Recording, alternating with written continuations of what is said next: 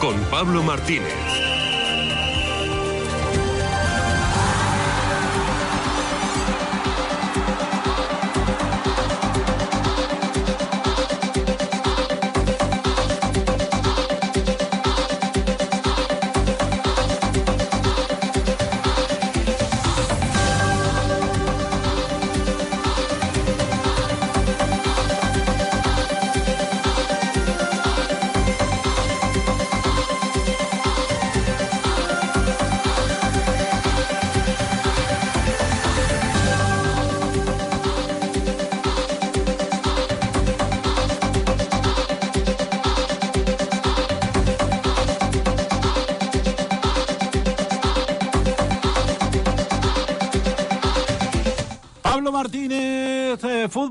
Es fútbol. Buenos días. Buenos días, Iñaki. Fútbol es fútbol y el Girona líder de la primera división española ahora ya en solitario después de 12, de 12 jornadas disputadas. Ahí lo dejo. El jornada, eh, el jornada digo yo, el Girona ha conseguido en esta jornada una victoria de líder, un liderato que obligaba al Madrid a sumar los tres puntos para no dejar escapar al equipo gerundense en la primera posición de la tabla. Eh, los de Michel supieron resolver un encuentro que les complicó un combativo Osasuna, que después de remontar un 2-1 llegó un vendaval catalán. Eh, en la jornada 12, como estamos, el Girona muestra su candidatura a estar en la zona alta de la tabla, luchar por, por puestos europeos. Igual no le va a alcanzar para ganar la liga, pero bueno, recordemos la hazaña del Leicester City hace unos años en la Premier, que contra todo pronóstico los de Claudio Rainieri se proclamaron campeones eh, de, la, de la Premier. El Girona hace unos años estaba en segunda y ha vuelto a la máxima categoría. Yo lo veo un equipo que, va a estar ahí en la lucha. Hombre, el Girona ahora mismo le saca a la, al Real Betis, que sería el que marca el puesto de Conference League, le saca 11 puntos. Al Athletic Club de Bilbao, que sería el que marca puesto de eh, Europa League, le saca 10 puntos. Al Barcelona le saca cuatro, al Real Madrid le saca tan solo dos, al Atlético de Madrid, a la espera de que el Atlético se regularice en el calendario con el partido de Sevilla, le saca seis. Bueno, y, y suma y sigue. Lleva cuatro victorias consecutivas. Ahora tendrá que visitar precisamente al Rayo Vallecano, pero es increíble que el Girona, que es verdad que cuenta con el apoyo del Manchester City y algunos jugadores cedidos, etcétera, etcétera, pero da igual. Aquí todo el mundo eh, tiene bastante más presupuesto que el Girona y hay algunos que están, están luchando por la supervivencia. Impresionante el Girona, que además es el equipo que más goles ha, ha marcado con un total de 29. 29 goles lleva el Girona. Y el Real Madrid que no pudo con el rayito, lo que es la vida dicen algunos que el Madrid no mereció la victoria ante el Barça, que ayer sí que tenía que haberle ganado claramente al Rayo Vallecano, pero sin embargo, eh, ayer no Bellingham, no Party. Así es, el Madrid sin los goles del inglés entregó liderato ante un magnífico Rayo en defensa, con un Dimitrescu en plan para lo todo, el portero rayista fue el gran protagonista del partido y el equipo blanco mm, depende de los goles del inglés. Inca la rodilla en casa y no pasa del empate en el derbi local. Yo al equipo de Francisco, el Rayo Vallecano, lo vi que hizo un ejercicio de supervivencia y resistió los 90 minutos logrando su objetivo, que era claramente el de no encajar ningún gol. José Lu tuvo varias ocasiones eh, muy claras para el conjunto blanco, eh, se topó con el portero de nuevo del Rayo Vallecano, tuvo un remate en plancha a pase de Valverde que yo creo que fue la pareja más destacada del partido. Y bueno, nos quedamos con las ganas de ver debutar a Arda Guller, la joven promesa que ha fichado el Madrid este año, que todavía no sabemos por dónde por dónde van, van los tiros. Eh, Lo que está claro, Pablo, que eh, cuando el Madrid eh, mm, se plantea el no fichar ningún delantero para sustituir a Benzema y trae y trae a, a José Lu, bueno, pues muchos aficionados decían, ¿nos dará con José Lu? En partidos como ayer, algunos recordaban que no da con José Lu. José Lu no es un nueve titular. Es un, es un buen jugador para salir, para salir en el medio tiempo o como revulsivo. pero está claro que no es el sustituto de, Karim Benzema, ni mucho menos. Ahora está supliendo el Madrid los goles con Bellingham, pero debe fichar un 9 sí o sí, porque yo creo que no le van a dar los goles. De hecho, ayer estuve escuchando algún análisis y los goles que llevaba el Madrid anteriormente con Benzema, los que llevan ahora con, con los delanteros, eh, hay un, un abismo. Bueno, pues el Madrid que deja al Girona en solitario, como decíamos, al frente de la clasificación. Una clasificación en la que es tercero el Barça con 27 puntos. Y gracias. Eh, lo que es la vida. Partido malo de solemnidad del Barça, una Real Sociedad que le hace una primera parte extraordinaria, eh, pero claro, se echa de menos también un delantero, un killer como Sorlo, que se ha ido al Villarreal. Eh, bueno, el caso es que en el último instante, a lo Madrid, y con ese gol que tuvo que revisar el, el VAR, el triste, el triste Barça de Xavi consiguió una victoria que le permite seguir en, en la liga. Así es. Eh, el Barcelona este año está demostrando que también sabe ganar sin jugar bien. El equipo culé ha sumado tres puntos en el descuento con un polémico gol de Araujo que tuvo que intervenir el VAR por un posible fuera de juego. Fue un mal partido del Barça. Yo creo que de los peores que recuerdo de la era Xavi.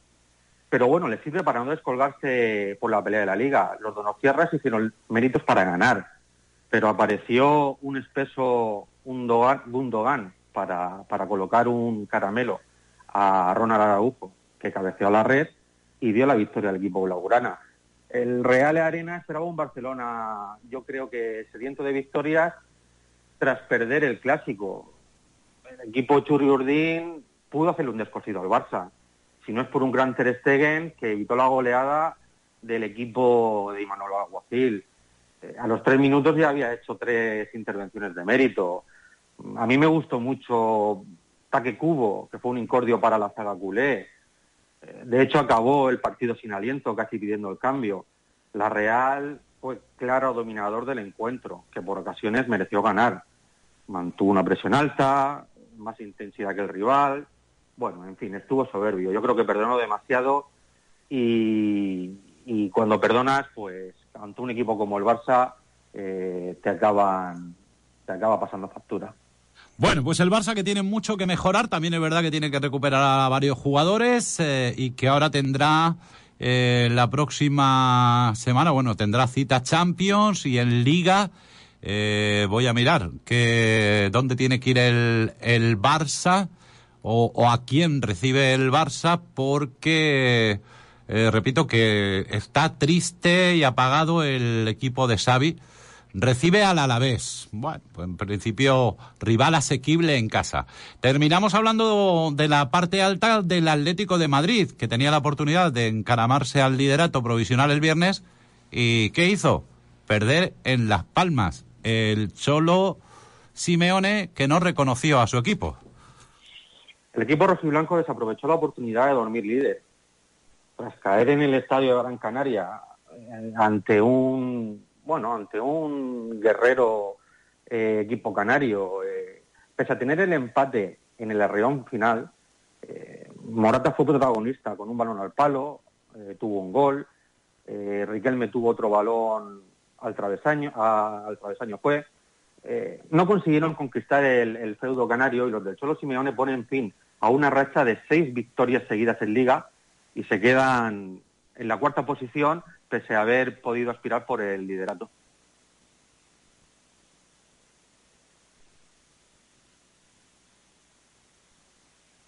También tenemos... Pablo, perdona, perdona, no, que es que eh, se me había ido el fader a mí y, y no me escuchabas, no me escuchabas. Eh, también tenemos que hablar, si te parece, eh, ya en lo que a la parte baja se refiere, porque arriba está claro que bueno, el Athletic Club de Bilbao va a pelear por un puesto en Europa, la Real, a pesar de la derrota del otro día, también peleará por lo mismo, pero bueno, en la parte de abajo el Almería eh, lleva cuatro partidos sin, sin ganar, el Granada tres, el Celta de Vigo eh, de los últimos cinco partidos ha perdido tres, ha empatado dos. El Mallorca, idem, el Cádiz, el Sevilla, que lleva cuatro empates consecutivos. Qué difícil va a ser este año eh, la salvación y qué difícil va a ser acercarse a la, a la parte alta como no espabilen, ¿no? Sí, sí, la parte baja de la clasificación va a ser una pelea. El Almería perdió en casa al Alavés 1-0. Eh, el Alavés sumó tres puntos importantísimos para salir de los puestos de, descenso y el Almería sigue sin ganar en esta liga. Se le, se le complica mucho la permanencia en tan solo 12 jornadas que llevamos disputadas. El Granada también perdió en casa del Valencia y, bueno, no, no, tuvo grandes cosas con la pelota. Yo he visto los resúmenes y el equipo de Paco López, que por cierto está muy cuestionado, ya se le va agotando el crédito, siguen puestos de, descenso. Y por lo que queda en, en, la, parte, en la parte baja, eh, tenemos al Celta, que el Celta de Vigo está echando mucho de menos los goles de su capitán, un Yago Aspas, que sigue sin ver puerta en esta liga. Y bueno, eh, Celta contra el Sevilla, yo creo que fue un reparto de puntos muy insuficiente para dos equipos que, ya van teniendo urgencias. Nosotros no vamos a hablar del bar ni de las manos y los penaltis que se han pitado esta semana, que para eso están los programas nacionales, pero vaya tela algunos penaltis de los que hemos podido ver en la competición. Eh, te quería comentar, lo que está claro que va a haber un baile de entrenadores tremendo, porque algunos equipos, el Celta, el... Eh, el Sevilla ya veremos si no vuelve a cambiar. El Villarreal, bueno, pues depende. Eh, tiene toda la pinta de que, de que este año algunos no se van a comer el turrón. Y en Irán. Bueno, Jin en Irán eh, volvió a perder, esta vez 0-3 a domicilio. Se quedan puestos de descenso con tan solo seis puntos, pero con mucho campeonato por delante. De momento ha sumado dos victorias y dos derrotas eh, de que llegó el técnico de al, al equipo iraní. Eh, bueno, eh, es una liga complicada, cuesta adaptarse y confiamos en que el equipo de Juan Ignacio vuelva a tener una, racha ganadora y pueda, pueda demostrarnos que, puede hacer un buen, un buen campeonato ahí en, en el país árabe en Irán, donde está entrenando Juan Ignacio Martínez, que perdió esta vez eh, claramente.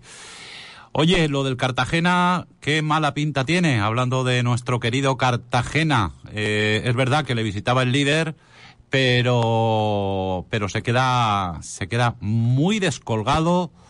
Ojo con ese proyecto que puede irse a primera ref.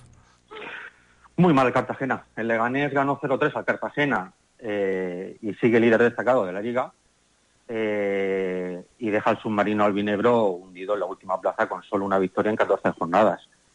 Eh, el Cartagena tiene pinta de, no, de no remontar y mantenerse en una segunda división es una categoría muy complicada en la que hay que luchar mucho y ya se ha visto un, un despido como el de Luis García en el español que ha dejado de ser técnico del equipo Perico, ahora suena Ramis, dicen, y bueno, mm, el objetivo del español ahora mismo es, subir a Primera División. Eh, de momento creo que va, va quinto o así. También tenemos al Elche con el mismo objetivo, eh, que firmó las tablas en Albacete en un partido muy igualado. El Elche, pese a jugar con un hombre menos, sigue sin destacar y queda acomodado en la mitad de la tabla. Una pena, porque el Elche si hubiera ganado, hubiera dado un saltito ahí, se hubiera puesto octavo, noveno. Pero bueno, vamos a ver qué pasa en el próximo enfrentamiento. Uf, Elche Real Zaragoza, misión complicada para los ilicitanos. Eh, Pablo Martínez, pues creo que nada, mm, si quieres comentamos que el Manchester City de Guardiola suma y sigue y que Harry Kane, al que algunos madridistas querían precisamente para sustituir a Benzema, se está hinchando a meter goles en, en la Bundesliga, ¿no? Sí, sí, sí, la verdad que Harry Kane ha sido todo un, un acierto, está en unos números impresionantes. Y bueno, cuando un killer llega a un buen equipo, el resultado siempre es satisfactorio porque Harry Kane es un verdadero devorador del gol. Pablo Martínez, pues eh, fútbol es fútbol, que disfrutes de la Champions, que supongo que también eh, verás algún partidito, ¿no? Sí, Iñaki, solamente un último apunte, eh, un apunte rapidísimo, la final de la Copa Libertadores entre Boca Juniors y Fluminense que me vi el sábado, con victoria del Fluminense, fue el partido con mayor desplazamiento de hinchas de la historia, por lo que vi en los telediarios, con, con muchas tanganas entre los aficionados. El Fluminense vence a Boca en una final épica en el Maracaná, Sí. y se consagra como campeón por primera vez en la historia de, de- de la Copa Libertadores. Con Marcelo todavía jugando en el Fluminense. Ahí está, Marcelo. ¿Sabes lo que pasa? Que yo tengo muchos oyentes argentinos y muchos que son de boca y no quería yo eh, hincar el diente en eso. Lo he comentado esta mañana, pero, pero estarán de bajón porque eran los grandes favoritos. Sí, sí, así es. El Fluminense terminó por convertirse en campeón de Sudamérica y el madridista, como hemos dicho Marcelo, amplió su extenso palmarés, siendo ya campeón de Europa y de Sudamérica. Pues felicidades a los brasileños que sean del Fluminense y a los de Boca, pues nada, que, que otra vez será. Pablo Martínez, fútbol es fútbol, un fuerte abrazo. Un abrazo. Fútbol es fútbol. En Onda Azul Torrevieja, fútbol es fútbol. Con Pablo Martínez.